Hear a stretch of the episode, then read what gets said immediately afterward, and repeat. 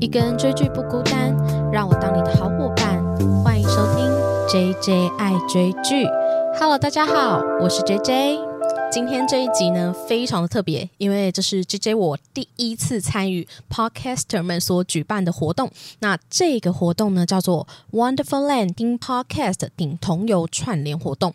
这个活动的主旨呢，就是因为每一年的十月啊，其实是台湾的同志游行月，但今年因为疫情的关系，各地原本会举办的同志游行都取消了。那好家在呢，台北还算是疫情控制的还 OK，所以原先预计呢。在十月三十号台北举办的台湾同志大游行，应该还是会如期举行哦。这个活动呢，主要由我们线上四十个 Podcaster 一起做大串联。那活动的时间是九月十三到十月十号，每一周。都会有不一样关于性别平权的议题出现。那要去哪里收听到所有人的活动内容呢？除了去我的 IG 搜寻 JJ 爱追剧，我会贴上其他参与的 Podcaster 呢之外，也可以去 Spotify 搜寻串联同名的播放清单。那这个名字叫做 Wonderful Land 听 Podcast 听同游串联活动。那你就可以收听到这次所有串联的 Podcast 喽。那本周的活动主题呢是桃园的彩虹野餐日，桃园的彩。野餐日呢？今年它的主题是族群多元彩色桃园，因为疫情的关系啊，原本应该由实体举办的野餐日跟游行活动都改为线上举行喽。你可以在线上去做这个彩虹野餐的活动，还有 Clubhouse 议题讨论，在 Netflix 上开 Watching TV Party 以及线上聊天会等等精彩的活动。那活动时间呢是从十月三号到十月九号。想要更多的了解关于桃园的彩虹野餐日活动的话呢，都可以去 FB 搜寻桃园彩虹野餐日，去收看更多的活动内容哦。那今天这一集呢，我想要用非常知名的台剧《BL History》系列来聊关于性别平权的议题。那不知道我的听众有没有人会看 BL 系列？那老实说呢，我应该不会说我自己叫做腐女。如果我比较资深的听众在的话，其实我早期有跟我的朋友阿芳一起推荐过腐女必入坑的 BL 片单，所以其实我以前有聊过相关的内容。可是我们在聊那。那一集的时候，其实是结合了台湾、日本跟泰国，我们各自还蛮喜欢的 BL 剧来聊，但里面没有提到这个系列，因为那个时候我其实一直有犹豫说，哎，要不要来看 History 系列？但是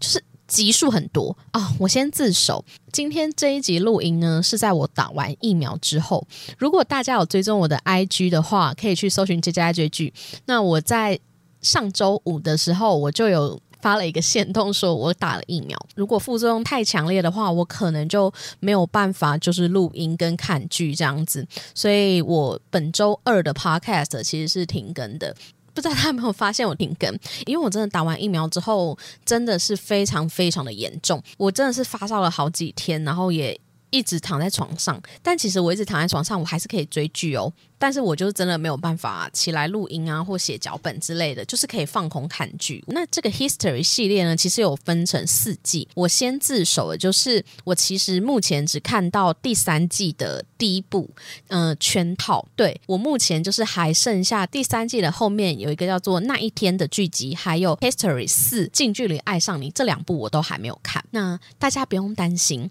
因为我这个参与 Wonderful Lane 听 Podcast 听同游的这个。活动啊，我下周还会再有一集，也是聊就是相关的关于同志的影集，所以我可能后面如果有把这两个剧集再补上的话，我就会在下一集分享。大家一定要好好的支持这个活动，好不好？那关于 History 系列啊，它的发展其实它本来呢只规划了要拍两个小单元而已，那其实就是我们第一季看到的 My Hero 跟离我远一点这两个单元。后来呢，就是因为获得了一个补助案，就是嗯。有钱了，所以他就加开了第三个单元，叫做着魔。结果没想到，它第一季推出之后呢，短短三个月就达到三百五十万的网络点击率，然后成为了台湾第一个进军日本的网络剧。所以大家就可想而知，就是 History 系列有多夯。其实我。就算不是一个会看毕业楼剧的人，我在当年他二零一七年推出的时候，我也有听过，所以其实他真的轰动度很高。我甚至觉得他其实就是真的是就是台湾毕业楼剧一个非常非常大的起点 或里程碑。对，那在那之后呢，就开拍了第二季跟第三季嘛。那其实原先刚好提到他的。第一、二季所负责的是秋口 TV，那秋口 TV 呢？它后来第二季拍完了两个单元之后呢，就经费不足。那其实第二季有两部，一部叫《是非》，一部叫《越界》。那《越界》其实在当时也非常非常的红，红到就是其实他本来还想要出一个电影版，叫做《跨界》的计划都不了了之。那也还好，后来呢，其实秋口 TV 做不下去之后，就换成赖 TV 有来做接手，所以到了第三季就。我把就是剩下的那个单元叫做圈套，把它拍完。那后来还拍了那一天，最后还有拍了第四季近距离爱上。那其实我在看 History 系列啊，因为它呃，其实这几部他们虽然之前是用 Choco TV，然后后来是 Line TV 嘛，那其实这几部系列你都可以在 Netflix 上就是搜寻找得到。那其实这几部我觉得还蛮推荐大家，其实真的如果你不了解 BL 或什么的话，你可以先从第一季开始。慢慢的将堆叠看起来，因为制作的那个长度啊，原先前面的集数其实都还蛮短的，而且我记得第一季、第二季的时候好像才甚至只有五集。就是那个集数其实很短，然后到后面才开始变成十集，然后篇幅也比较长。其实我觉得我从第一季看到第三季为止啊，我都觉得有一种越来越好看的趋势。那首先呢，我们就先来聊《History》的第一季。刚才提到的第一季就是有《My Hero》跟《离我远一点》，还有《着魔》。那其实我觉得《My Hero》跟《着魔》啊，他们两个都是有这个重生的课题存在的。《My Hero》啊，它其实是。由台湾蛮知名的 BL 演员，就是赖东贤，他所担任一个主角叫做麦英雄。然后这个故事很有趣的地方是在，它其实是有一点点奇幻的部分存在。里面的一个真的女性饰演的女主角，她叫做兰溪。还有一个是 BL 里面算是瘦的这个角色，有一个叫做古斯任的人。里面的这个女主角兰西啊，跟古斯任两个人都在同一天就是死亡。然后里面有一个死神，他要来。牵亡魂走的时候，他本来应该要牵走古斯任的，结果他不小心牵走了兰西，就是牵错魂的概念。所以在后来呢，死神为了要弥补，就是他不小心牵错魂这件事情，他就告诉兰西说：“我现在让你进到这个古斯任，古斯任是男的的身体里面，然后你去跟麦英雄就是相处啊。其实兰溪他本来的角色设定，他是跟麦英雄是男女朋友的，所以他给了他一个考验，就是他让他进到一个。男生的身体里面，然后让这个男生去勾引卖英雄。那如果他在一个期限之内，好像是七天吧，就是他如果能够在这七天内让卖英雄爱上古斯人，甚至给他一个亲吻的话呢，他就可以让兰溪的鬼魂就是重生。所以这七天呢，大家他原本看到前面会想说，哈，怎么可能要让一个本来是异性恋的人把掰弯，甚至还要让他爱上男主角之外呢？还要给他一个深深的一吻，所以在这个过程之中，很有趣的事情是，你本来以为男女主角之间是非常心意相通的情侣的状态，可是在这个女主角不断要考验这个男主角的过程之中，才发现说，其实男主角。一直觉得他给的爱太过沉重，他早就已经认识了古斯任，就是他附身的这个男生，他早就已经对古斯任有一些心有所属的部分，所以在最后他真的达成了这一个七天内交往然后接吻的任务之后呢？身为女主角的那个灵魂啊，她就放弃了重生，把这个躯体还给真正的古斯人，然后去成全了那两个男生的爱情，这样子。所以大家听到这个故事，会不会觉得哇，很峰回路转？就是又来聊如何把男性掰弯，然后又面对了就是情侣之间有一些常见的相处议题吗？就是我给你的爱是不是不是你要的这一种话题？然后还有最后他还带入了这一个。就是很浪漫的重生议题。我一开始在看这部剧的时候呢，其实真的还蛮惊讶的。就是这应该算是我我之前看过的台湾 BL 剧就是 WBL 系列的，就是永远的第一名跟第二名的逆袭。那在之后应该就是看 History 系列。所以我第一次看到这个故事的时候，我想说，哎，我本来以为啊，就是在泰剧比较多会有这种重生议题的内容，它居然也搬到了台湾的 BL 身上。那但是我觉得比较可惜的是，可能是因为这一个单元它只有五集，然后其实每一集的篇幅也都很短，所以它没有办法去处理一些很细节的部分。就是你可以感觉到这一部剧它想要塞入一些很有趣的，像是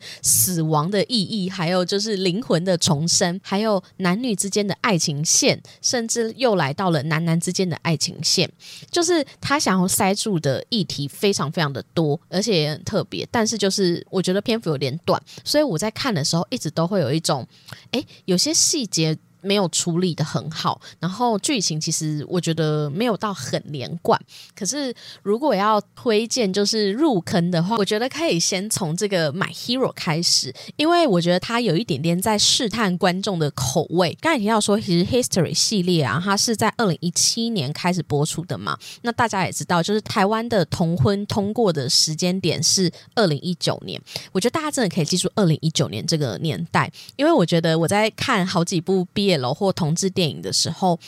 二零一九年真的是一个分水岭，就是你可以观察二零一九年之前的同志电影或毕业楼剧是怎么拍的。那二零一九年之后，它会有一些更开放的观念出现。所以，其实，在二零一七年的时候，我觉得他还有一点点害怕，毕竟这是第一个这一种毕业楼剧的感觉。所以他在里面先是加入了男女相爱的这一条线，然后后来才换成男男。所以，我觉得如果要成为一个入坑做的，我是觉得买 Hero 是还 OK 啦。对，那第二部呢？那个离我远一点啊，它其实是以一个再婚兄弟为主题的 BL 剧，它其实是在讲述，就是有一对。兄弟啊，他们的爸爸妈妈各自再婚之后，其实这出戏从头到尾都没有出现爸爸妈妈，他只有一直出现兄弟俩这样，毕竟他们的主角嘛，就爸爸妈妈是一个很忙的角色，然后他就留了这个兄弟俩自己自生自灭，自己相处认识这样子。然后这一对再婚兄弟啊，他们是一起在学校的这个大学同学，一个是一个非常平凡然后功课好的同学，另一个他是一个艺人。这部剧啊，它除了讲到校园恋爱的部分，其实还有在一个讲到的是，就是刚才有提到那个另一个主角，他是一个艺人，又有了一些就是关于要如何兼顾就是学业跟演艺工作的议题，还有里面提到了一个文化叫做私生饭。诶，不知道大家有没有听过私生饭这个文化？那其实私生饭是源自于韩国的娱乐次文化的用语，然后它专门就是指那种喜欢去打探。艺人私生活的歌迷，然后有些比较夸张的私生饭，可能就是会跟踪艺人到 家里之类的，就是看他家在哪里的这一种。就是比较疯狂的粉丝的系列，不过其实有很多人说，他们就是因为不想要把这种人叫做粉丝，所以才叫他私生饭。哎，我觉得我这一集好像有一种在讲一些就是平常没有在讲过的一些文化部分。对，那第二个这个离我远一点啊，他就好像又在挑战了另一个更有趣的话题。他们不是单纯的男男相恋而已，他还有就是聊到艺人工作啊，然后私生饭的文化，还有聊。到再婚的兄弟，他们到底可不可以相爱？应该说，我觉得在看 BL 剧的时候，他除了有非常非常。不可思议的甜蜜情节之外，它还会注入大量的就是禁忌的恋爱，就是有一些虐心的部分存在。所以其实像前两部这个《My Hero》跟《离我远一点》，他们的篇幅都是属于比较短的。那第三部呢，叫做《着魔》，着魔它的主题就是像刚才提到的，它也是以重生跟穿越为主题。那其实 History 系列啊，就是到了着魔这一个小单元啊，它就有换编剧。那编剧其实是我们算是台湾毕业楼的教母吧，就是由林佩瑜编剧所编出的这个戏剧。那着魔这一部剧呢，它其实蛮特别的事情是，它有带入重生跟穿越来当做主题。这故事一开头呢，其实是一个叫做邵一成的男生，他跟他的前男友叫做江敬腾，他们认识。是的，第九个纪念日的时候，他们一起在这个餐厅吃饭，然后旁边坐着一个女生。诶，这部剧有趣的事情是。这个女主角啊，竟然是陈怡所饰演。不知道大家知不知道陈怡？那陈怡之前在就是年初的时候跟鸡排妹郑嘉纯有过非常多吵架的内容。如果大家有兴趣，也可以自己去 Google。只是我就发现，哎，她居然来拍毕业楼剧，还蛮有趣的。那当然，他的戏份是没有到很多啦。反正他就是在餐厅中呢，邵一成就被江敬腾告知说他要跟这个女生结婚了，所以他们要分手。那邵一成就非常难过的冲出餐厅，之后他就出了车祸。这一场车祸呢，居然让他的灵魂发生了一个穿越。他就回到了九年前，他还没有跟江敬腾在一起的时候，他们两个还是学生时期的那个状态。那那个时候，邵一成是已经暗恋了江敬腾两年，但是江敬腾还没有喜欢上邵一成的这个时候，这个故事我觉得他一直想要带入一个概念，就是嗯，真的还蛮浪漫的，就是尽管知道会受伤，我还是要跟你在一起，因为虽然邵一成他是穿越回去。但他还是有一点像保有前世的记忆一样，就是他还记得张敬腾带给他多大的伤害，所以他一直告诫自己：既然我都回到了这个起点了，那我一定要勇敢的不跟你在一起，这样子我再也不要去受到这样子的伤害了。可是我觉得这部戏很有趣的事情是，我觉得他在告诉你说你要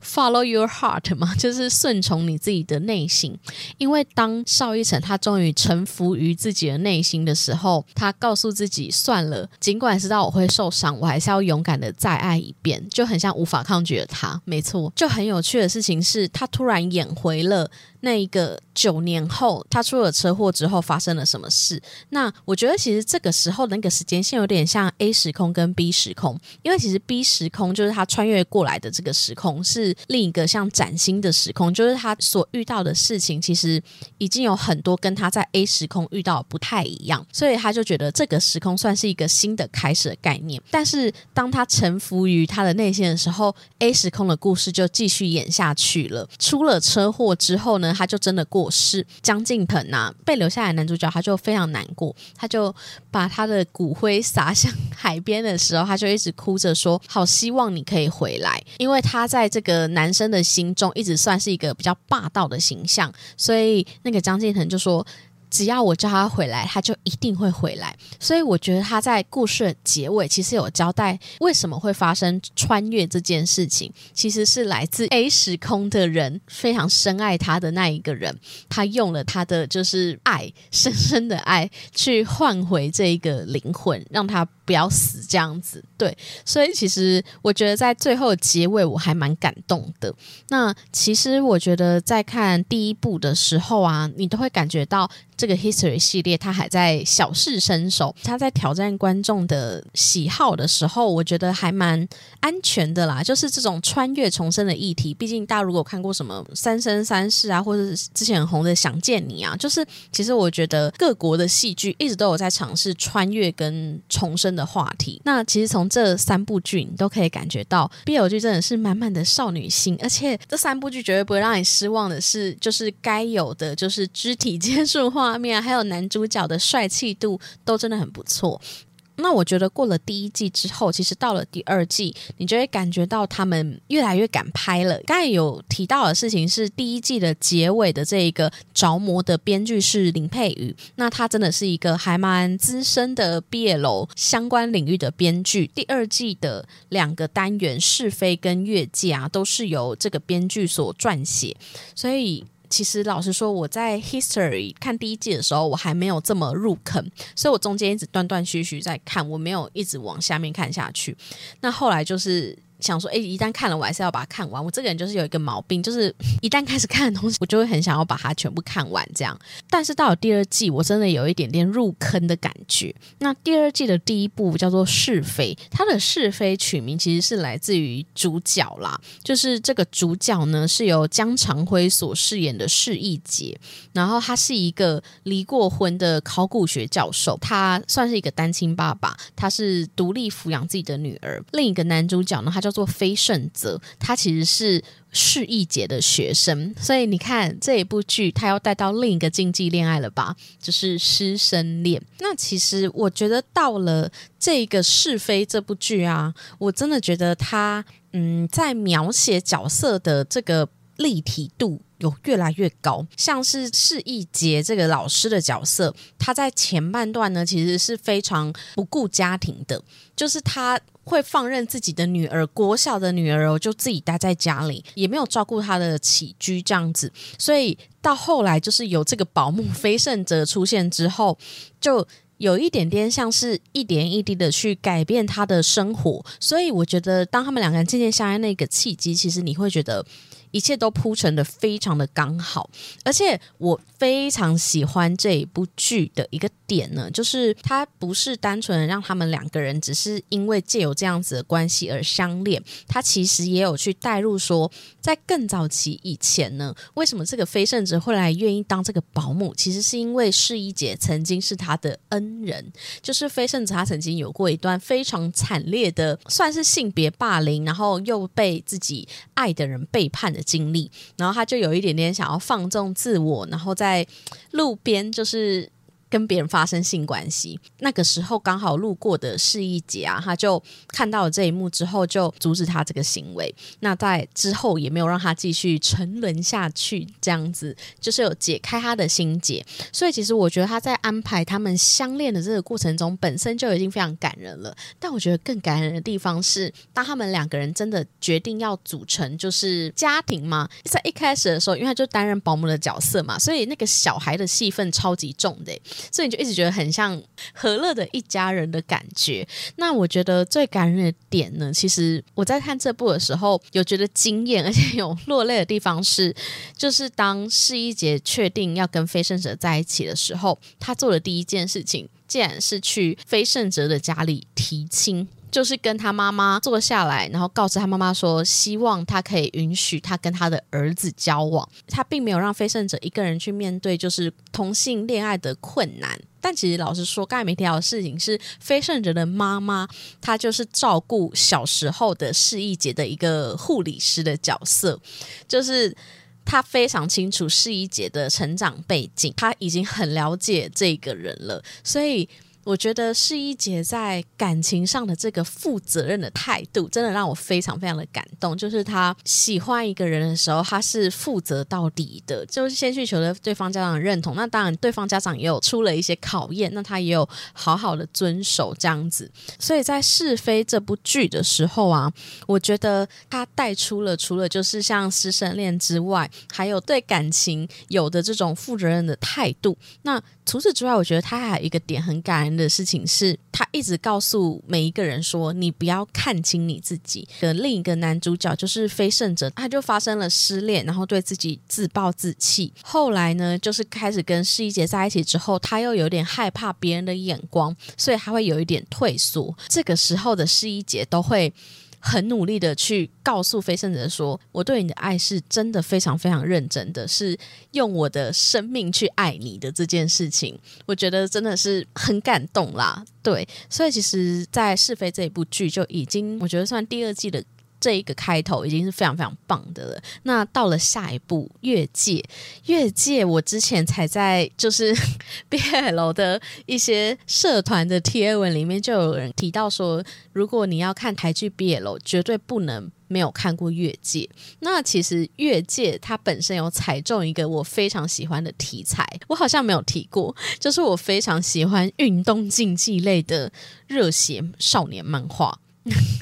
就是不知道大家有没有听过，就是最红的这个排球少年呢，还有黑子的篮球，就是其实这些漫画都有一点点抚慰。那越界它其实在讲出一个排球队的故事。那越界的概念它其实就是来自于排球场上的一个规则，反正就是你中间的那个网不能够就是超越，所以其实是有一点。跨越那个爱情的界限的意思。那他的故事呢，就是呃，由卢彦泽所饰演的一个邱子轩，他是一个高三生，然后他是学校的排球队经理。因为脚伤的关系，他本来是这个排球队的王牌，后来因为脚伤的关系，他就没办法上场。他饰演的角色呢，其实就是大家他饰演的角色呢，就是。非常帅气又冷静的那一种高中学长的形象。然后另一个男主角呢，是由范少勋所饰演的夏雨豪。那他其实是他的学弟，他本来的角色设定其实是一个不良少年，因缘际会之下呢，就被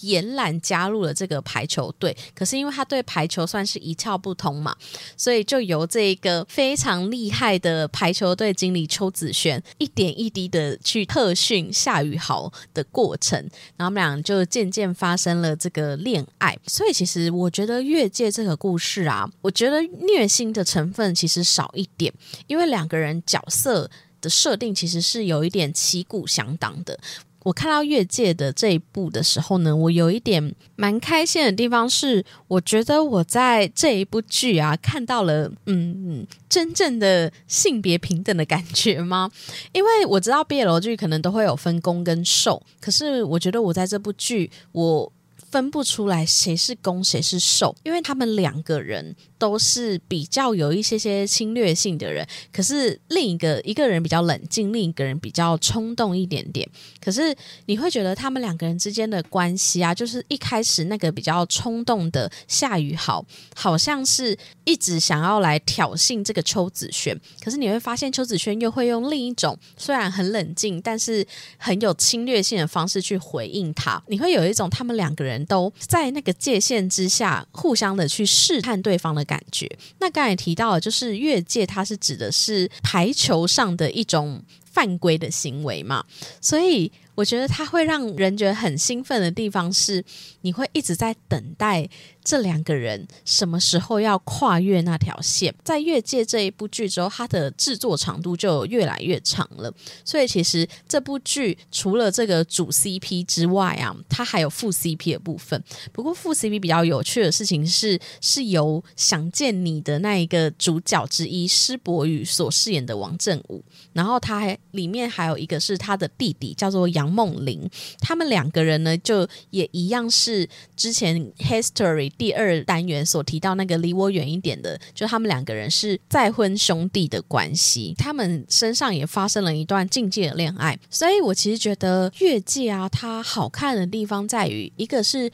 主 CP 他们之间的互动就非常的有火花，然后。第二个是这个副 CP 的身上又有一些虐心的部分，他还有插入一个蛮可爱的小小的那个点，就是我不知道大家会不会觉得在看 BL 剧的时候会想要思考说，为什么都要安插一个女性的角色进来，然后有点像腐女，就是这个女性角色有时候会像情敌一样。这一部剧它就是安插了邱子轩的妹妹，她是暗恋那个夏雨豪的，所以邱子轩在他心中就是有一个。点一直跨不过去，要接受夏雨豪喜欢夏雨豪，就是因为他的妹妹也喜欢这个男生，他就一直有一点点卡住，不敢真的表明说我喜欢这个男的。我就会很好奇说，哎，其实 BL 剧的女性角色啊，她要么把她安排的可能就是一个腐女助攻的角色，就要么就是像她的妹妹一样，就是原先是喜欢其中一个男主角，后来他就发现自己没希望之后，他就转为助攻的角色这样子。我自己会觉得在。在 BL 的角色设定上是有一些蛮有趣可以探讨的点。除此之外呢，我其实，在看这部剧，我一直有一个很大的疑问的点。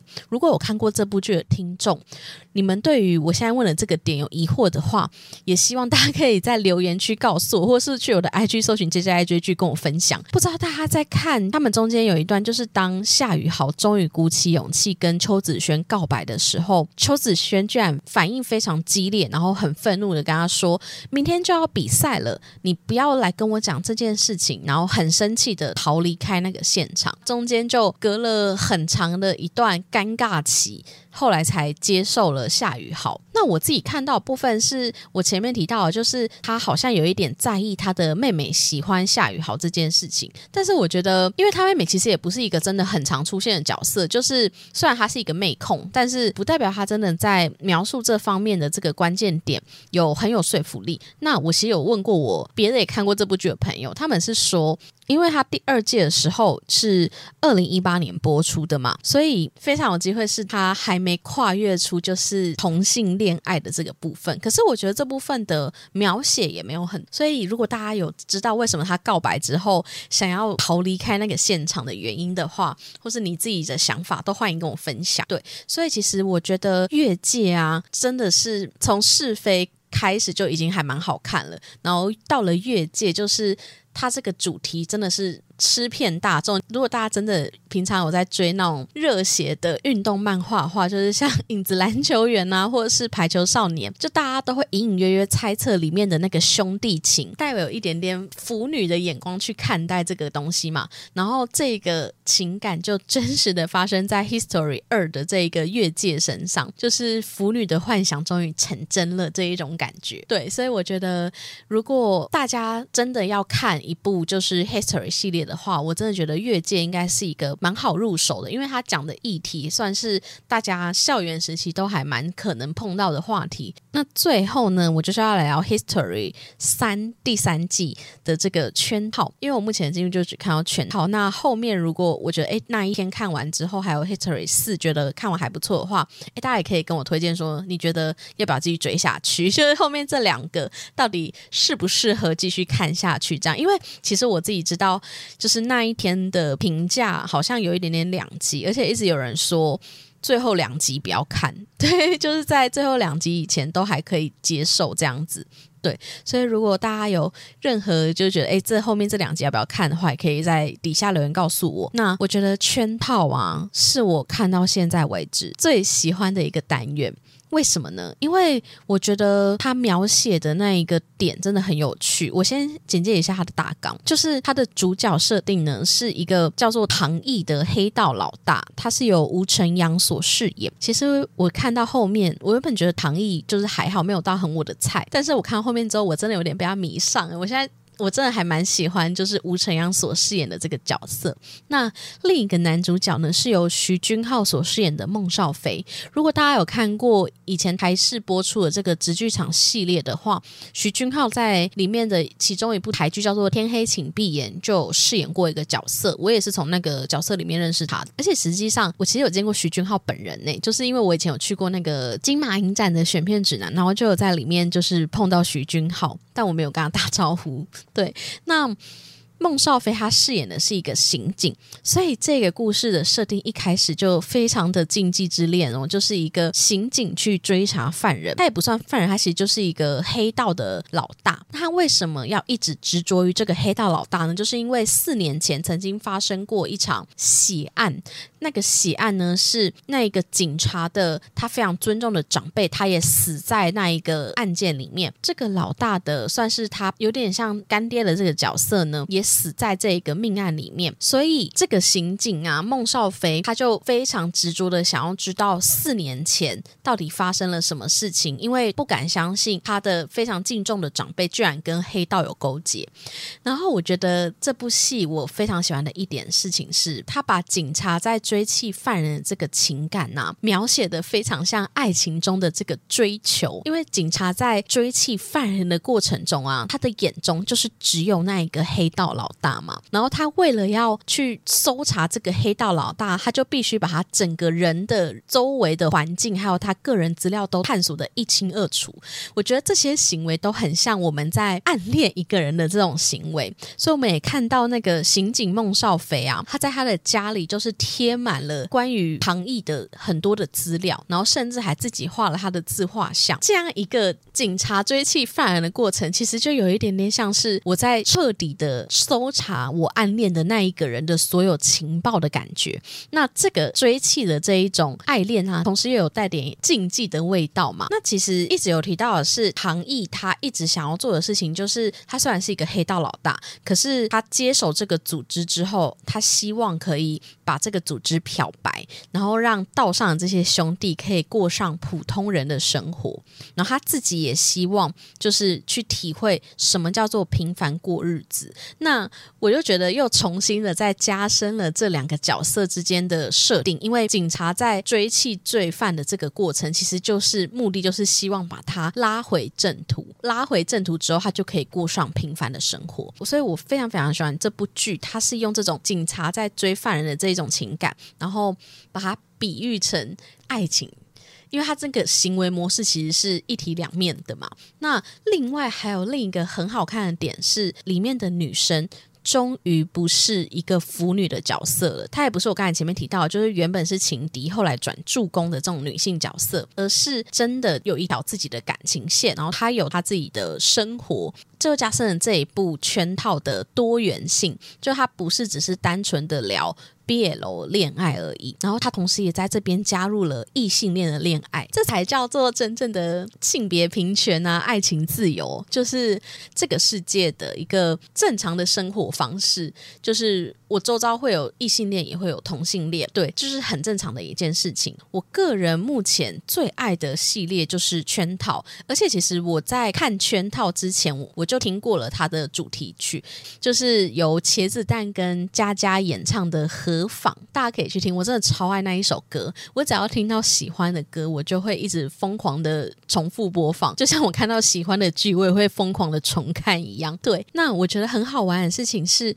我在还没看这部剧之前，我在听《何妨》这一首歌的时候是。一种理解，然后看完这一部剧之后，再来听何妨，完全是不同的故事诶，所以我很推荐大家也可以一并的去听这个歌曲。那 History 这系列啊，就是大概介绍这几部。那我自己如果要。排名的话，我当然第一名就是最爱全套。我不确定后面如果看了那一天或是近距离爱上你会不会更换这个排名，但是我第二名呢，就是我觉得适合推荐给大家可以先入手的，我觉得是越界。刚才就像我提到，他讲的主题其实还蛮容易被大众接受，就是运动跟校园恋爱的部分，里面关于就是性别的这方面啊，其实也都里面关于角色的设定呢，也非常的平等啦，所以。今天这一集呢，就是稍微的推荐了必看的台剧 BL 系列。那为了支持这个 Wonderful Lane 听 Podcast 听朋友的串联活动，那大家如果对于这个活动的其他集数都有兴趣的话，也也可以去 Spotify 搜寻串联的同名播放清单，就可以收听到这次所有串联的 Podcast 喽。那这应该算是我第二部聊毕业楼剧的 Podcast，不知道大家接受程度为何？那大家要有心理准备，因为我还会。再参加一周，而且我之后有一个非常非常厉害的合作，就是跟 BL 有一些关系，所以这算是我一个小小的暖身活动，给我的听众一些些心理准备，就是我之后会有一些很惊喜的集数出现，所以希望大家可以接受这个题材。那。非常感谢大家今天的收听。如果大家对于 History 系列有任何的新的感想，都可以在 Apple Podcast 或是 Mixer Box 留言告诉我，我都会看。也麻烦可以给我五星好评，我的排名可以更加的往前，或是可以去我的 IG 搜寻姐姐爱追剧，跟我分享你听完这一集的心得。那非常感谢大家今天的收听，大家再见，拜拜。